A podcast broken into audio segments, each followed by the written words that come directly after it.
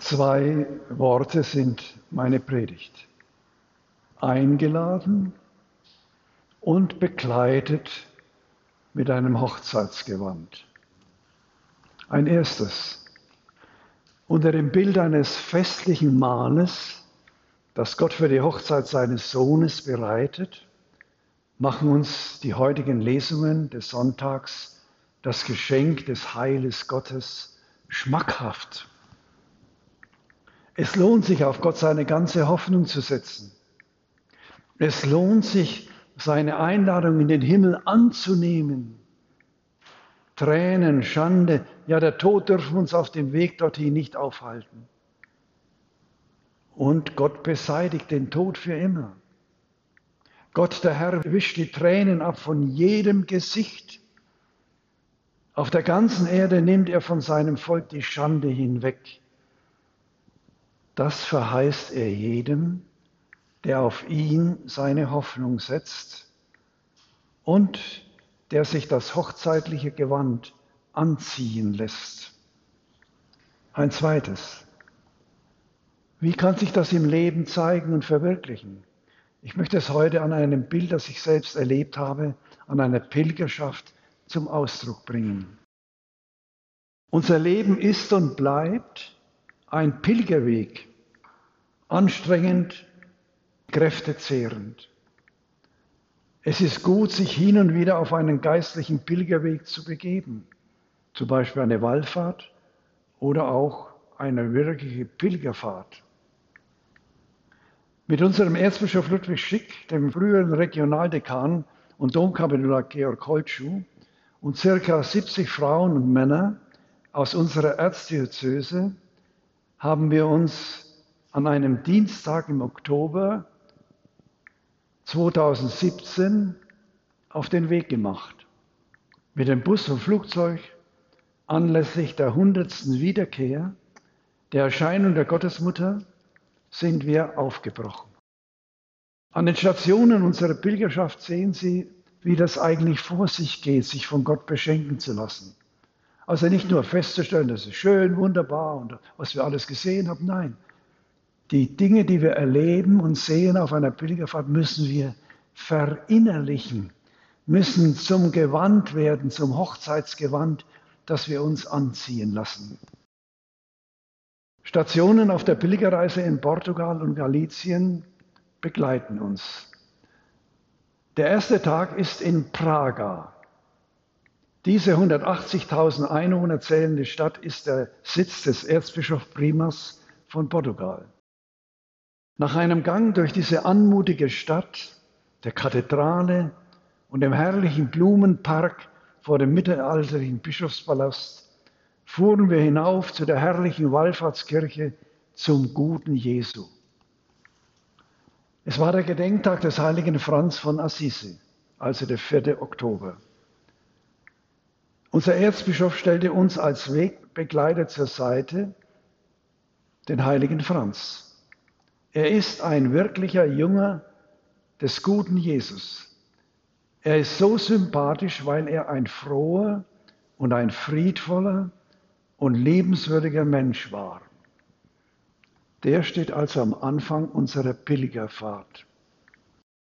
Der zweite Tag führte uns nach Ocebrero in Galicien, in Spanien. In 1400 Meter Höhe ist es die letzte wichtige Pilgerstation vor Santiago. Dort ereignete sich um 1300 ein von der Kirche anerkanntes Hostienwunder. Ein frommer Bauer kommt trotz Sturm den Berg herauf zur heiligen Messe, die ein an Gott zweifelnder Mönch zelebriert. Er macht sich insgeheim lustig über den Bauern, der sich da anstrengt, bei dem schlechten Wetter kommt. Während der Eucharistie aber verwandelt sich tatsächlich Brot und Wein in Fleisch und Blut Christi, worauf der Mensch von seinen Zweifeln geheiligt ist. Auf unserem Lebensweg will Jesus unsere Lebensspeise sein. In der heiligen Kommunion wird er in der Gestalt des Brotes und des Weines eins mit unserem Leib und unserer Seele. Er selber hat es ja in Kapharnaum so gesagt. Wer mein Fleisch isst und mein Blut trinkt, hat das ewige Leben und ich werde ihn auferwecken am letzten Tag. Denn mein Fleisch ist wirklich eine Speise und mein Blut ist wirklich ein Trank. Wer mein Fleisch isst und mein Blut trinkt, der bleibt in mir und ich bleibe in ihm. In allen Tabernakeln der Erde ist und bleibt er leibhaftig mitten unter uns und wartet auf unseren Besuch, wartet darauf, dass wir die Einsamkeit in der Kirche mit ihm teilen.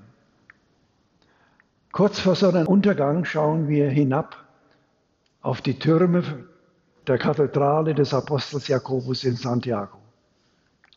Und damit beginnt der dritte Tag unserer Pilgerreise.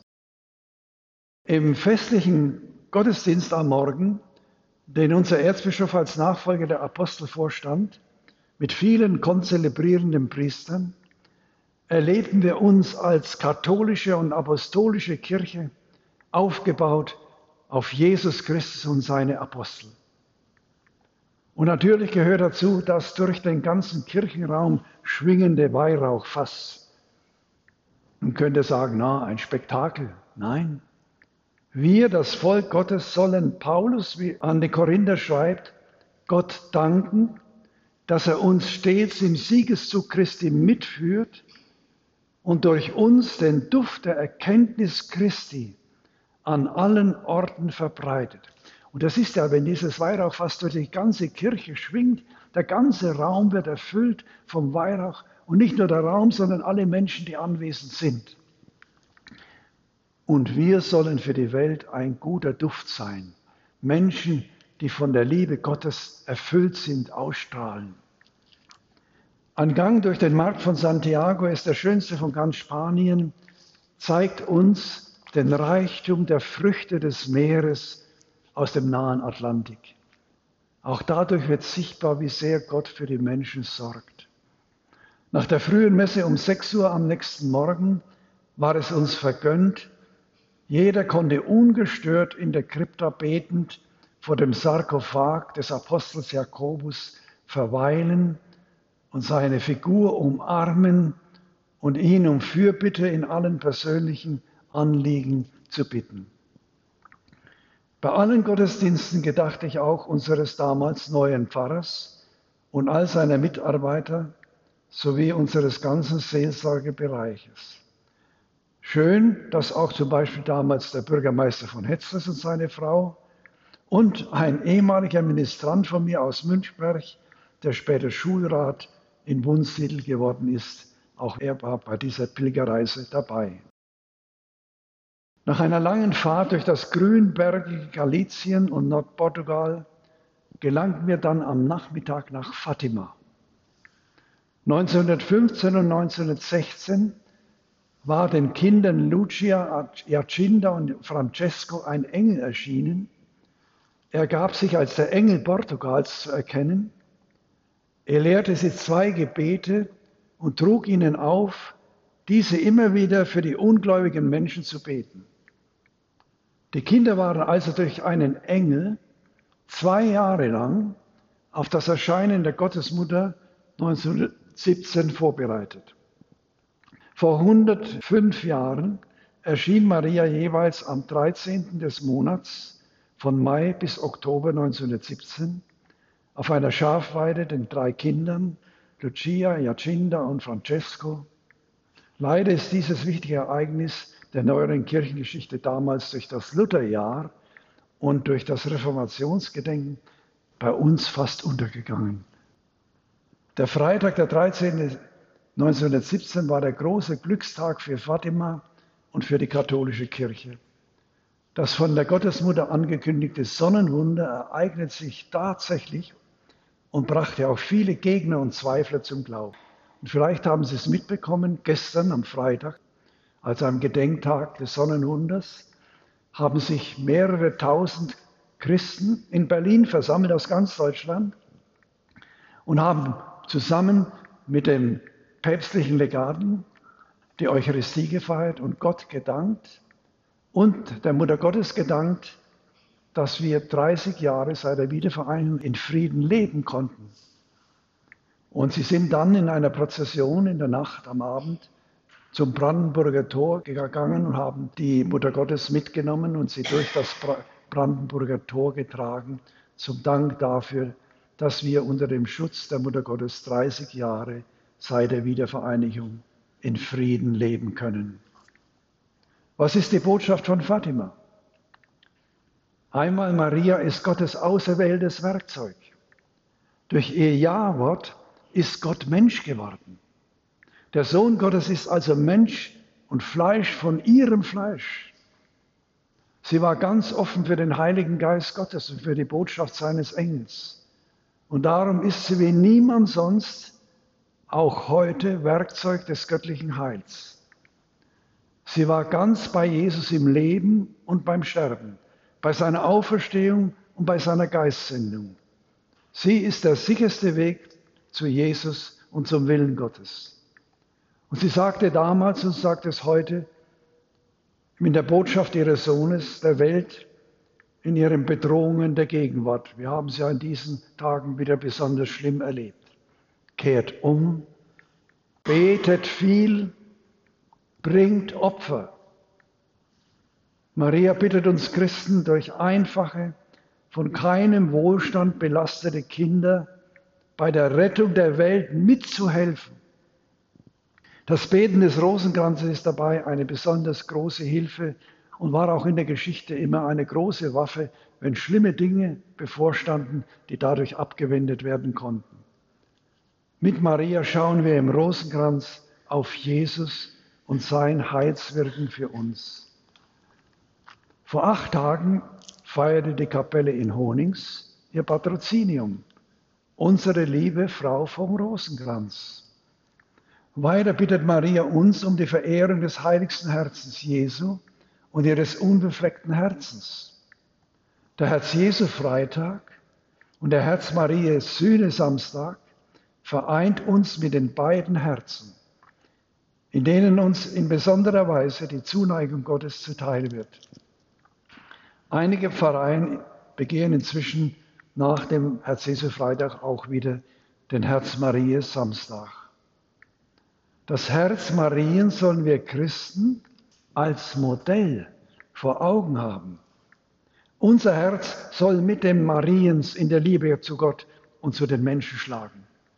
Das ist die Botschaft von Fatima. An sie ist eine Verheißung geknüpft, dass dann die Welt Frieden findet und jeder Mensch das ewige Heil. Und das ist angesichts des brutalen Krieges Putins gegen die Ukraine angesichts der Flucht von Hunderttausenden Armeniern aus Bergkarabach, angesichts des terroristischen Überfalls der Hamas auf Israel und dessen Folgen unheimlich aktuell.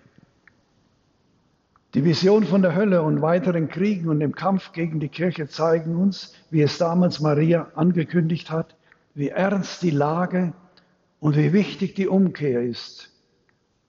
Genauso wichtig ist es mitzuarbeiten und sich alles einzusetzen, dass die Menschen in unserer Umgebung umkehren und eben nicht in die Hölle kommen. Die Hölle fängt hier schon an und dauert im Jenseits fort, wenn der Mensch Gott und seine Gebote leugnet und dagegen verstößt. Und deshalb bittet Maria die Kinder und durch sie uns, wörtlich sagte sie, opfert euch auf für die Sünder und sagt oft, besonders wenn ihr ein Opfer bringt, O Jesus, aus Liebe zu dir, für die Bekehrung der Sünde und zur Sühne für die Sünden gegen das unbefleckte Herz Marie. Und zum Schluss, am Montag, ging dann die Fahrt von Fatima nach Lissabon zum heiligen Antonius von Padua. Wir wanderten durch die engen Gassen der Altstadt zum Dom. Wir fanden dort den Taufstein, in dem der spätere Antonius von Padua auf den Namen Fernando getauft wurde und gleich daneben über seinem Elternhaus erbaute Kirche. Dort feierten wir mit unserem Erzbischof die heilige Messe. Der heilige Antonius erhielt tiefgründige theologische Ausbildung in Lissabon bei den Augustiner Chorherren. Und das Zeugnis der franziskanischen Märtyrer in Nordafrika, die damals umgebracht wurden von den Muslimen, führte ihn in den Orden der Franziskaner. Er wurde ihr großer Prediger und hat viele, die in Sekten gelandet waren, wieder in die Kirche zurückgeführt. Er ist also nicht nur der Patron der Schlamperer für verlorene Sachen, sondern mehr noch, liebe Brüder und Schwestern, ist er der Patron für die verirrten und verlorenen Seelen. Dafür ist er besonders zuständig und dafür sollten wir ihn besonders einsetzen. Und zum Schluss, reich an geistlichen Erfahrungen, flogen wir am Dienstag heim, erfüllt von dem Willen, die Botschaft der Mutter Gottes von Fatima zu leben und zu verkündigen. Und am Freitag darauf, den 13. Oktober, 2017 feierten wir in der Marienkirche zu Heroldsbach mit dem apostolischen Nuntius Erzbischof Nikola Terowitsch die festliche heilige Messe zum 100. Geburtstag des Sonnenwunders von Fatima und empfingen den päpstlichen Segen. Und interessant, gestern diesen Gedenkgottesdienst, diesen Dankgottesdienst hielt der päpstliche Legat, Eterowitsch. Und er ging bei dieser Prozession mit zum Brandenburger Tor, wo die Mutter Gottes hingetragen wurde. Die Einladung zum himmlischen Hochzeitsmahl an der Hand Mariens folgend und in der Verehrung des, ihres unbefleckten Herzens unser Herz von Gott reinigen zu lassen und ganz auf ihn auszurichten, ist der sicherste Weg zum Himmel. Gott ist es, der uns einlädt und bekleidet mit dem Gewand des Heils, dem hochzeitlichen Gewand. Das haben wir in der Taufe empfangen. Wenn wir es verschmutzt haben oder gar verloren haben, können wir es im Sakrament der Sündenvergebung, im Sakrament der Beichte wiederbekommen. Ich begreife jetzt noch mehr, warum die Gottesmutter zu den Kindern in Fatima sagte, wenn ihr den Rosenkranz betet, dann sagt nach jedem Geheimnis, O mein Jesus, verzeihe uns unsere Sünden, bewahre uns vor dem Feuer der Hölle, führe alle Seelen in den Himmel, besonders jene, die deiner Barmherzigkeit am meisten bedürfen. Übrigens, der 7. Oktober war das Fest unserer lieben Frau vom Rosenkranz. Und am 9. Oktober war der Tag der Erscheinung Mariens in Heroldsbach 1949.